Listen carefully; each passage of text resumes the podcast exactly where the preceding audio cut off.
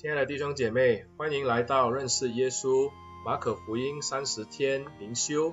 今天是第二十二天。今天的经文记载在马可福音第九章三十节到三十七节。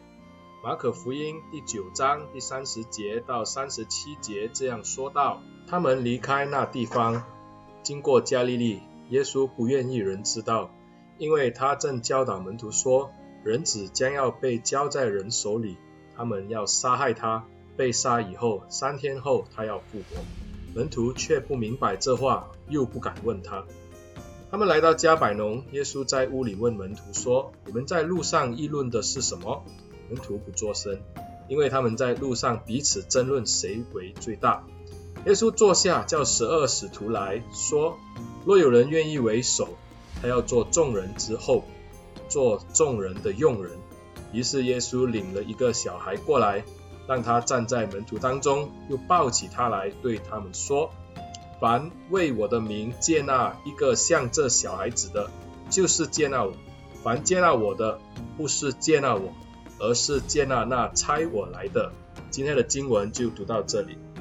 当彼得在该撒利亚的菲利比当众认出耶稣是基督以后，们看见耶稣向门徒说明了他的使命，还有他即将要面对的情况。耶稣将要被长老、祭司长、文士弃绝，还要被杀，三天后复活。然后耶稣从那时开始就把整个的侍奉的重心。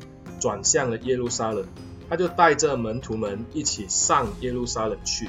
从该萨利亚的菲利比一路上走向耶路撒冷的道路，他们会经过一些宏伟的城堡，还有一些的山寨。可能也就是因为这样，这些的门徒就在走向耶路撒冷的道路中，就在谈论自己在门徒中的位置。他们都争论谁最大。经文让我们知道，耶稣知道他们在说的是什么，因此他们到了加百农以后，耶稣在屋里就问他们：“你们在路上谈论的是什么呢？”门徒不敢作声，由此可见，我们知道门徒的确对耶稣的使命，还有他即将要完成的事情是不清楚。若是我们还记得前几天的经文，我们看见当耶稣。在这个盖撒利亚的菲利比向门徒承认他自己的身份以后，他也向门徒说明了他自己即将要面对的事情，那就是被弃绝、受害、受死，还有复活。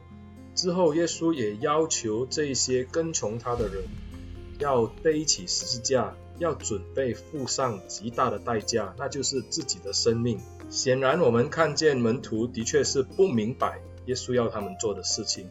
结果经文一开始就说到呢，门徒不明白这话，又不敢问他，因为呢，我们看到呢，上一次当耶稣预言自己的死的时候，彼得因为责备了耶稣，就被耶稣严厉的责备，因此门徒也知道了这件事，他们也不敢再向耶稣说什么。虽然他们不说，可是呢，他们在路上就彼此在下面争论谁为大，因此耶稣就把这些的门徒叫来，在屋里屋里的时候。用一个小孩子来教导他们关于谁要做大，谁要做小。其实大小有那么重要吗？我们清楚的知道，门徒心中打的算盘就是盼望耶稣可以在耶路撒冷登基做以色列的王，然后这些的门徒就可以彼此在当中把位置分了。他们想要在当中居的这个的高位，因此也他们就在这个的路上就彼此的议论。因为他们想要做最大的，没有人愿意做最小的，所以耶稣就让一个孩子来成为他们的教导。耶稣就把这个的孩子带到他们当中，而且呢，抱起他来对他们说：“他说，若有人要做头，就必须要做众人之后，要做众人的用人。”这个就跟门徒他们在心中所想的非常的不一样，因为他们想说，当耶稣在以色列。当上了这个王以后，他们之间就要分配这个工作，甚至呢要分配这个的权利。所以显然门徒对跟从主的思维还是卡在那个要得到这个万国的荣华富贵。因此耶稣借着这个小孩子跟他们说明他们要做的工作。耶稣要他们当服侍者，而不是被服侍的人。因此呢，耶稣就说，他们必须要当众人的用人，甚至要他们去接待每一个人，包括像那个小孩子那样微小的身份低微的人。因为耶稣本来也就是以这样的形象来向我们展现天国的样貌，还有君王的那个仆人的身份。耶稣要门徒去服侍，且要接待像孩子般卑微弱势的群体，这才是实践上帝国度的教训。亲爱的弟兄姐妹，但愿我们每一个人都牢牢地记得这一个功课。耶稣要我们明白，跟随他不是要求这个世间上的荣华富贵，乃是愿意的放下荣华富贵，放下自己的身份，愿意去低下的去服侍这一些需要的群体，这一些弱势的群体。